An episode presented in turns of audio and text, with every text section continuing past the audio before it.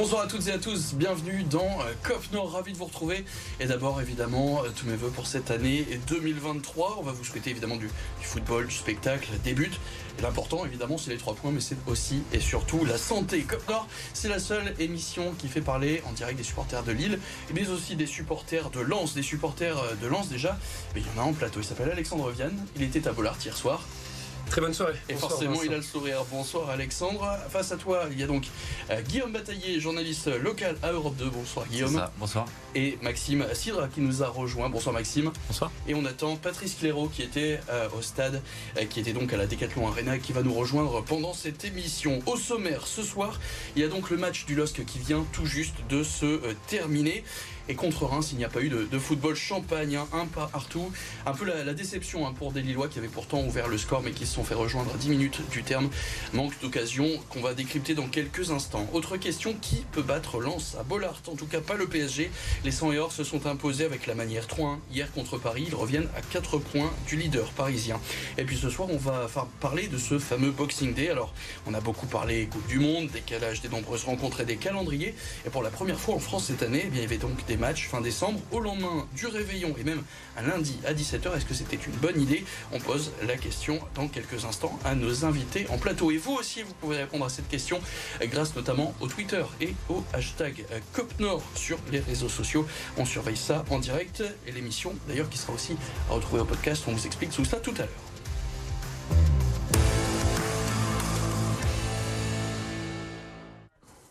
Mais d'abord, ce qui nous intéresse, c'est évidemment ce match nul de Lille face à Reims. Résumé de la rencontre qui vient tout juste de se terminer avec Maxime Montiou. Coup d'arrêt pour le LOSC en ce début d'année. Après la victoire la semaine dernière contre Clermont, les Lillois n'ont pu faire mieux que match nul au stade Pierre-Mauroy contre Reims. Jonathan David a pourtant ouvert le score en première période. À l'affût, après une tentative repoussée de Jonathan Bamba, le Canadien a inscrit son dixième but de la saison. Les hommes de Paolo Fonseca ont eu l'occasion de se mettre à l'abri, mais faute d'y parvenir, ils ont fini par concéder l'égalisation sur une frappe de Jens Kajust. Le LOSC reste septième du championnat avant de recevoir 3 en Coupe de France dimanche prochain. Alors on a donc regardé cette euh, rencontre ensemble et on s'est dit à peu près la même chose que pour le match de Lens, ça va être difficile de trouver des tops et des flops, mais on va quand même se plier à la règle de l'exercice. Guillaume, ton top déjà de cette rencontre côté Lillois moi, je vais mettre Cabella, parce que Cabella, il amène toujours du danger. Et puis, euh, il y a toujours du décalage avec lui. Il est toujours dans les bons coups. Sur le but euh, lillois, c'est lui qui amène euh, bah, encore le danger. je pense qu'on peut le mettre en, top. Je voulais mettre Zegrova en première mi-temps, mais malheureusement, il a trop mangé. Et, surtout en deuxième. Surtout en deuxième, il, il en met jamais une. pourtant, il amène toujours du décalage. Mais il, fait toujours le même geste, toujours oui, sur son pied gauche. À la Robben. Donc le top, c'est Cabella. Est-ce qu'il y a d'autres tops qui ont été retenus euh, de l'autre côté de la table? Jonathan David, parce qu'il va peut-être se remettre en confiance. Il n'avait pas marqué depuis le 24 octobre. Euh, là, il a mis bien, il a bien suivi l'action. Il lance le match de Lille qui, euh, était dans un temps, fort. il est encore brouillon. Il est brouillon David. Oui, il est brouillon, mais il a marqué. Ils ont mis qu'un but ce soir et lui il marque. c'est ce qu'on demande à peut-être ton top flop Zegrova qui était qui a soufflé le chaud et le froid, comme on dit. Donc David Cabella. Et... Moi j'ai bien aimé l'entrée de Ounas aussi, qui a fait une bonne entrée, mais euh, c'est vrai que c'est un peu compliqué sinon pour, euh, pour trouver un autre top. Euh, Alors trouve un flop d'ailleurs. Pour moi j'aurais mis Diakité derrière. Je n'ai pas trouvé très très serein. sinon en flop, bah, Zegrova en deuxième période. Moi je suis d'accord. Tu partages donc. Ouais, bien sûr, Zegrova et il a quoi 3-4 occasions euh, très franches. C'était mon top en première mi-temps. Moi aussi, pareil. Ça a vite changé en, seconde, ouais. Et Alexandre bah, C'est parce qu'il faut donner un joueur, mais moi j'aurais dit le manque d'efficacité euh, générale. Peut-être le manque d'intensité en deuxième période. Avant la 70e, ils n'avaient pas vraiment eu d'occasion euh, sur la deuxième mi-temps. Ils sont très peu inquiétés, Lille, en deuxième mi-temps. Ouais, mais ils, ont, ils inquiètent pas non plus énormément Reims. Alors, on me dit dans l'oreillette qu'en tout cas, Patrice Clairaut devrait bientôt arriver. Ah. rapidement, c'est top et flop, mais juste, on parle voilà d'ambiance générale. On a vu des Lillois euh, brouillon. Ils ont eu pourtant les occasions. On avait vu bah, là, en début de, semaine euh, lors de ce lors de leur dernier match, on avait vu on, à Clermont. voilà à Clermont ils retrouvent l'efficacité qui manquait un petit peu. Euh, là effectivement on a donc une efficacité peut-être un, peu perdue. Patrice Cléron, ah, messieurs dames, qui arrive en direct sur BFM Grand Lille et BFM Grand Littoral, qui a couru, hein, qui est venu. Non, absolument pas. Bon bah voilà, t'aurais pu au moins faire semblant. C'était pour l'émission. Meilleurs vœux à tous. Meilleurs vœux, Patrice. Et aux millions de spectateurs qui nous regardent. qui nous regardent et, sans compter ceux qui sont évidemment en replay ou encore sur euh, les réseaux sociaux pour écouter un podcast sur Spotify. Euh, Patrice, top et flop peut-être rapidement. Pour quel match? Bah, On parle de Lille. Ah, on est déjà sur Lille ah, déjà. Ça vient de se terminer. Alors flop, rapidement, très vite à trouver, c'est Zegrova. Merci. Partagé. Alors euh, voilà. Heureusement qu'il y a Ounas. Alors Ounas qui n'était pas dedans non plus, mais bon, il a eu quelques blessures, il n'est pas au top pour revenir. Mais Zegrova, il a déclaré qu'il voulait partir. Vas-y. Il a déclaré qu'il voulait partir. Ouais, qu'il voulait trouver autre chose. Si on lui donnait pas de temps de jeu, je pense qu'il faut pas lui en donner. Il a toujours son je rentre à droite, je frappe de mon gauche. J'essaye d'enrouler à la Thierry Henry, mais il a plus du Thierry que du Henry. Donc il lui reste pas grand chose. Et mais t'as quand même un top sur cette rencontre. Ouais. J'ai Benjamin André, qui euh, on en parle peu parce que euh, souvent quand il y a Gomez qui a quand même plus de talent, pas se le cacher. Mais André tient la baraque, tient vraiment le milieu de terrain. Pour moi, André, c'est monté en puissance parce qu'il a vraiment mal démarré le match, je trouve. Enfin, enfin, j'ai pas trouvé. Euh, il a quand même fait deux fautes. Il, aurait, il aurait très grosses fautes. Hein, Et est-ce qu'il a manqué André Gomez alors oui, il a manqué. Alors, il rentre à la 80e. On a vu qu'aussi les limites à un moment sur la fin de match, sur des limites d'Angel Gomez, parce qu'il se retrouve tout seul dans la surface, mais il n'a pas pu la prendre de la tête, parce qu'il est un peu petit. Mais non, mais non, Alexandre, je me moque pas de tout le monde ce soir. mais je suis d'accord parce qu'André Gomez, il apporte tellement de justesse technique, ça manque parfois. Ouais, il a un vrai talent, il a quelque chose qui pousse. C'est lui le foncé cabol en fait. Ah bah de toute façon il représente beaucoup. Mais je pense qu'André André tient la baraque aujourd'hui. Et euh, juste une chose sur l'équipe de Reims. Moi j'ai assez étonné de cette équipe. Je pensais que ça allait être un cactus euh, derrière à attendre, à attendre. Ça joue. Ça, joue plutôt très très bien. Ils n'avaient pas leur meilleur attaquant qui était en plus absent. Bah, mais on est tombé sur une vraie belle équipe. Ils font une bonne première mi-temps. C'était un beau match en fait que tu as vu au stade. Alors pas, on n'a pas vu un super match. Euh, mais oui, on a vu un beau match. juste pour finir, après je me tais, promis, je viens juste d'arriver. Tu, veux, on va te demander de parler parce qu'on parle bientôt de tu D'accord, je vous parlerai aussi, oui. Et euh, la Ligue, il voulait un Boxing Day, quelque chose à l'anglaise, etc. Désolé, mais c'est hyper loupé. C'est le débat tout après Oh, pardon, excusez-moi. Mais non, mais c'est bien, tu lances, on, bah, on rappelle le thème de ce soir. Ça, c'est la troisième partie de l'émission. Ah juste avant, c'est la deuxième. Et tout de suite, on parle donc de la victoire du Racing Club de Lens face à Paris.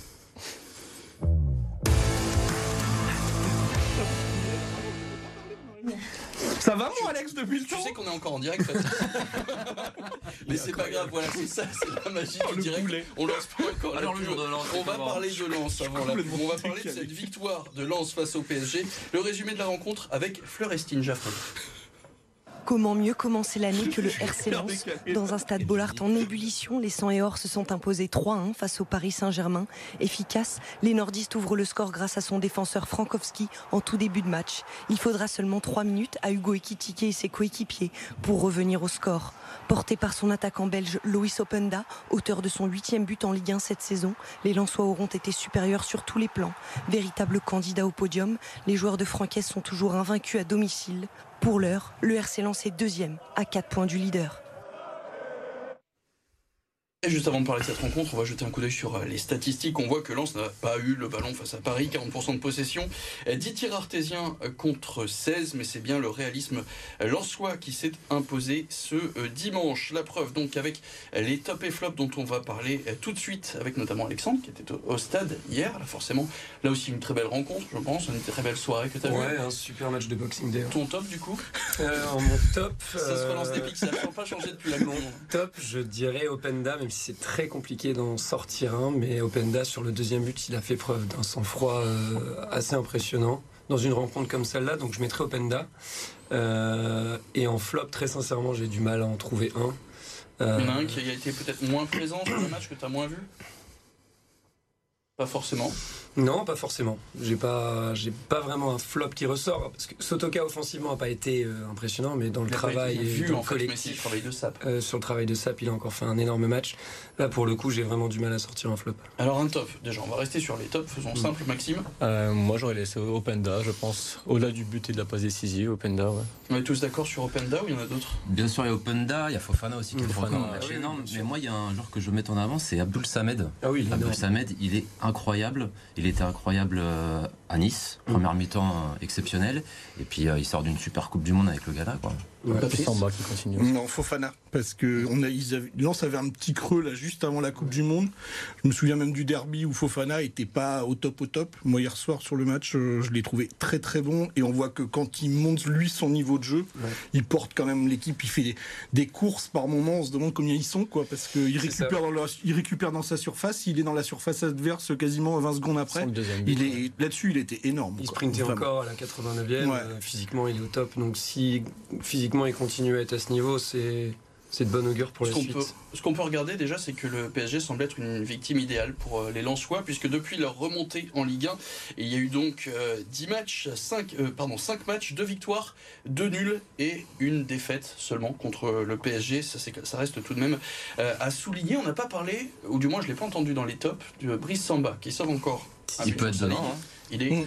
Oui, mais, c'est ce qu'on se disait avant le match. Après, Samba, il a fait un arrêt qui était l'arrêt à faire. Euh, ce qui suffit dans ce genre de match. C'est clair, mais. Il... Face à Nice, il est homme du match. Pour moi. Samba, il pourrait être homme du match sur beaucoup, beaucoup de rencontres et on voit la différence avec justement euh, le niveau de Jean-Louis Léca que j'adore hein, personnellement. Mais si on veut être vraiment tout en haut, il faut un top gardien. Et euh, Samba, il est, il est monstrueux. Il faudra ouvrir le dossier Samba en équipe de France. Ouais, c'est pas encore le moment. Hein. L'équipe de France, elle revient au mois de mars. Il y a encore pas mal de choses. Mais c'est le, le, meilleur gardien de Ligue 1. Euh, il dégage une assurance incroyable. actuellement, il est très très fort. Il y a trop de monde pour moi. Même Danso a été encore une fois monstrueux. Il y a un autre. Il y a trop de monde. Il y a peut-être qui Lucas Chevalier, forcément. Tu non, il y a Mike Maignan quand même. Mike Maignan. Oui, oui, mais il y a trois gardiens dans l'équipe de France. Ah oui, d'accord. Mais Mignon en et Chevalier en deux. Juste pour revenir euh, sur ce match, donc euh, Brissamba qui encaisse ce but, on a vu l'action hein, dans, le résumé.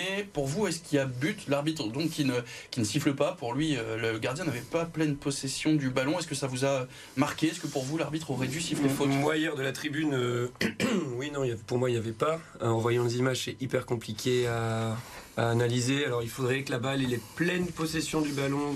Et si on lui chie pas à ce moment-là, c'est faute. Là, ils ont jugé qu'il n'avait pas pleine possession du ballon. Mais je pensais qu'il y, avait, avantage à la défense dans ce ouais, Ça aurait fait 1-1, euh, je dois avouer que ça m'aurait bien embêté, mais bon, heureusement.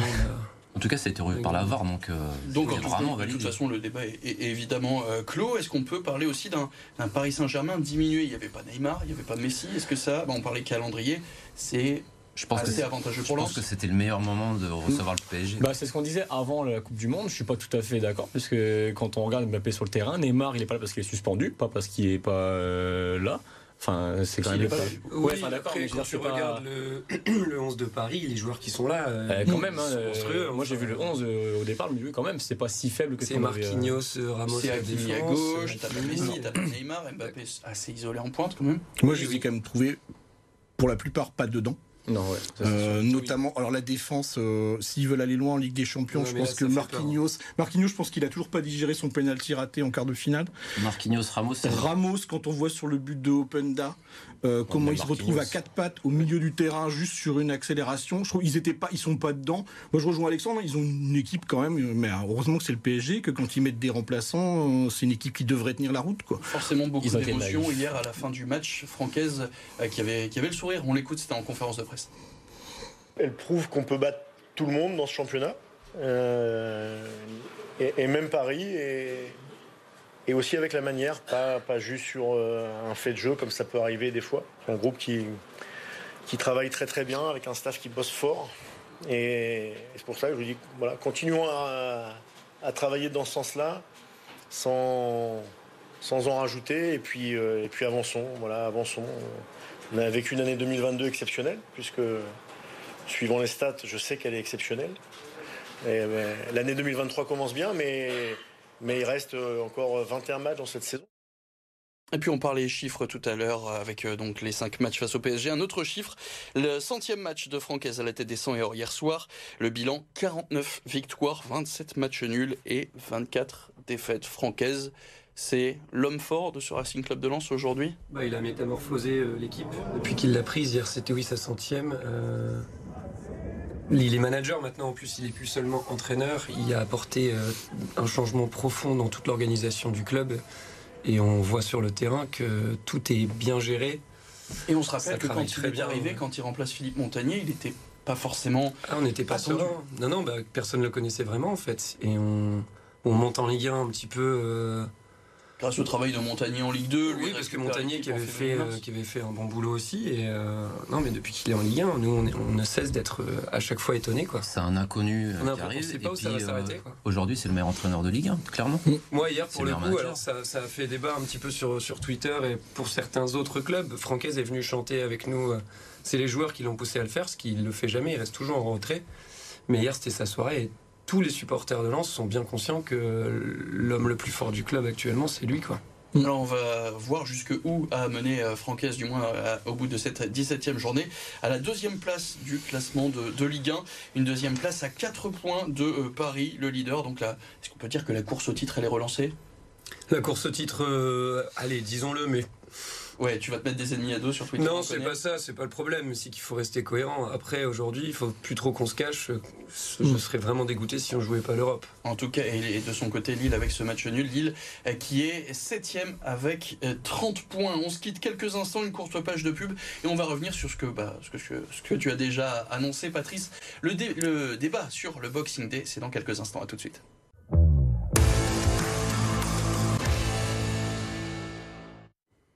On est de retour sur BFM Grand Lille et BFM Grand Littoral. C'est donc toujours Cop Nord. On a parlé de ce match nul de Lille face à Reims qui s'est terminé il y a quelques instants. On a parlé de la victoire de Lens face au PSG. Le résumé de la rencontre, si vous voulez revoir l'émission, ce sera euh, dans la soirée à retrouver sur euh, les réseaux sociaux, sur le site BFM Grand Lille et l'émission qu'on vous rappelle en, podcast sur Spotify. Un match le lundi à 17h, c'est du inédit, du moins euh, pour les Lillois. Est-ce que c'était une bonne idée? C'était bien dans le, dans le stade, Patrice? Non. non, alors il y a eu de l'ambiance parce qu'effectivement, bah, les supporters sont redescendus. Il y a eu, comme dans tous les stades euh, du week-end, parce que même à Lens il y a eu également, il y avait toutes les banderoles anti-diffuseurs, on va dire, et anti-LFP.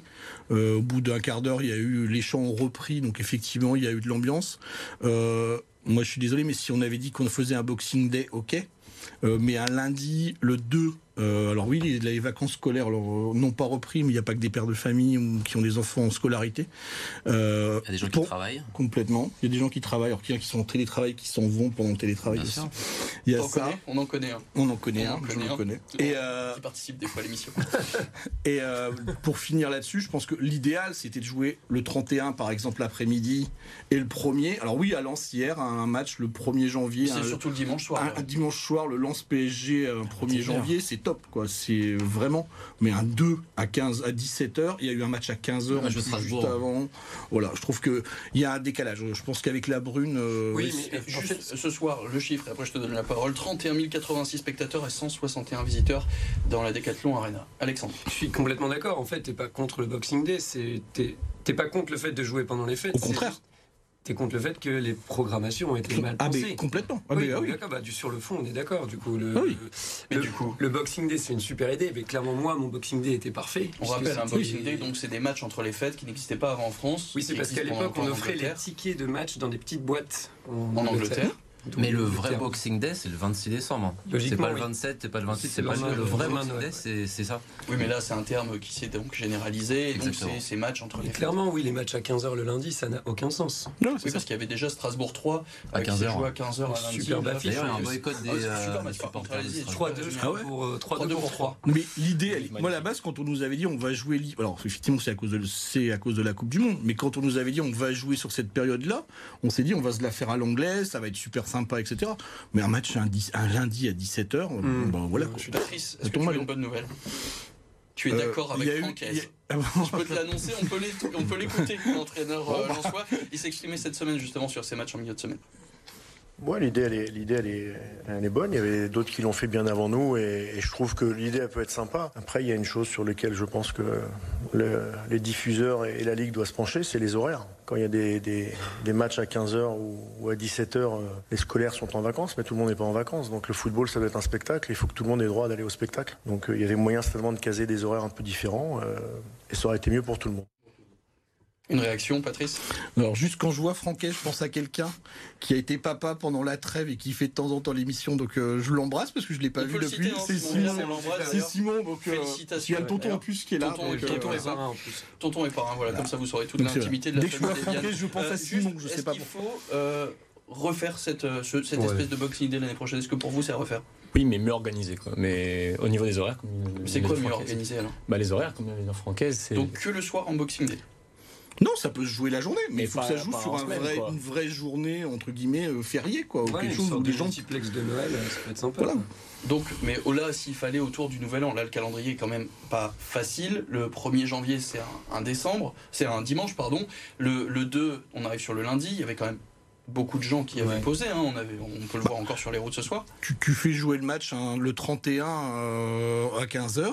Je suis pas persuadé que t'es pas. t'es- je suis même persuadé qu'il y a plus de monde le 31 à 15h que ce match un, un lundi alors que tout le monde a repris, quoi. Là, c'est quoi? C'est on- c'est pour les diffuseurs? C'est à l'étranger.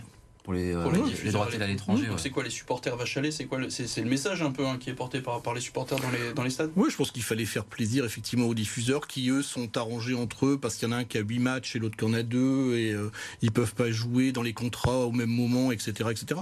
Euh, faut peut-être oublier les contrats pendant euh, deux journées exceptionnelles et faire plaisir au public et faire venir du monde dans les stades parce qu'on a vu quand même quelques stades, notamment hier après-midi où c'était un peu vite quand même malheureusement. Quoi. Bah, Nantes a connu euh, sa pire affluence euh, hier Mhm. hein, de la saison. Donc on est tous d'accord, du moins sur, euh, sur ce plateau, que c'était, ça restait tout de même une bonne idée, du moins sur le papier, que ça a été mal appliqué? Ouais, après, euh, là, je pense que tout le monde a joué euh, et on joue pas avant le week-end prochain. Euh, Coupe de France, la Coupe de France. Ouais, encore des matchs soir. fait jouer deux matchs de Ligue 1 en 4 jours. Il y en aura, hein, on va voir, il y a de toute un peu façon incohérent calendriers assez chargés. Ouais, c'est pas Bah, il faut rattraper le retard de la Coupe du Monde, hein, ça, on le savait. Mais ça arrangeait bien la LFP.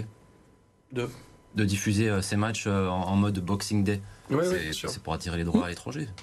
Et ça fonctionne pour vous Euh, que- À votre avis, est-ce qu'on a des, des, des téléspectateurs étrangers qui se sont dit Ah super, j'adore euh, Strasbourg 3 Je suis sceptique. Ouais. Je ne pense pas non plus. non.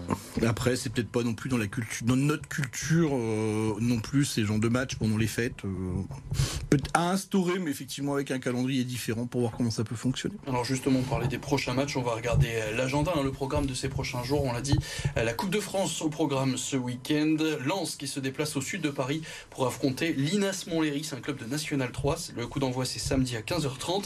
Et de son côté, le LOSC qui recevra 3 dimanche à 20h45. Pour ce qui est de la prochaine journée de Ligue 1, la 18e journée, c'est mercredi 11 janvier avec deux déplacements au programme. Lille à Brest, coup d'envoi à 19h et à 21h.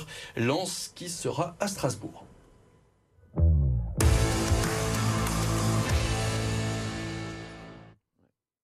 On n'a pas que du football à vous expliquer ce soir et à vous résumer. Il y a aussi du basket ou encore du motocross au Dakar. Le résumé est de ce week-end de sport avec Nicolas Flou.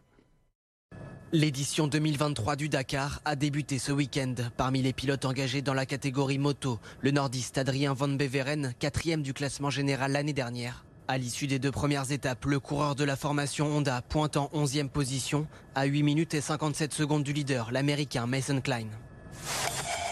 Le Portel s'en sort face à Blois et boucle 2022 par un succès. À domicile, le club nordiste était pourtant mené de 7 points à la mi-match.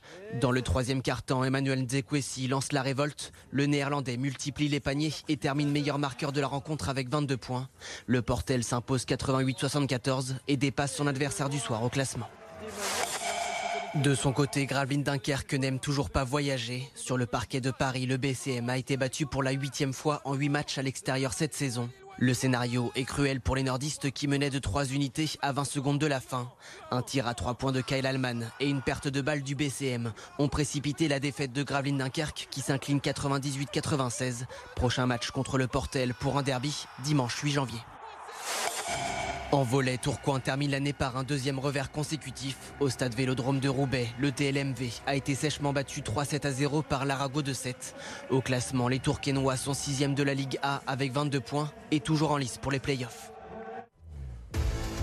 Allez, on se quitte quelques. On va se quitter déjà, c'est déjà terminé. La fin de cette émission, ça passe beaucoup trop vite. En fait, on se rend même pas compte. Juste, on va refaire un point. On, bah, on s'était quitté pendant plusieurs semaines pendant la Coupe du Monde. Faut quand même qu'on souligne euh, le trophée Alexandre Viane, hein, celui qui a gagné, euh, les, qui a gagné Oui, c'est les vrai. pronostics. Merci. Est-ce que tu peux répéter un petit peu ce que tu nous as dit en antenne J'ai mis un bonus Coca-Cola sur Camon de Brésil. Je pensais plus à ce que tu nous avais dit sur Patrice. Et je suis content d'avoir battu Patrice. Alors, normalement, j'étais admin du jeu, j'ai failli le supprimer, mais j'ai pas, j'ai oublié de le faire. Film de une bière, du coup. Oui. On est. On nombreux à devoir des bières, mais ça, on, en reparlera évidemment. Merci à tous euh, d'avoir suivi cette émission. Merci Patrice, merci Alexandre, Merci. Maxime, merci Guillaume, merci à Théodore Anjon qui était à la réalisation ce soir. Merci à la rédaction d'RMC Sport. C'est vrai que c'était une émission exceptionnelle hein, de pouvoir faire un comme ça à chaud et d'avoir les images dès la sortie de la rencontre. Ça fait toujours plaisir et on retrouve cette émission évidemment en podcast sur Spotify dès la fin de cette édition. On se retrouve très vite la semaine prochaine. Très bonne semaine à tous. Salut.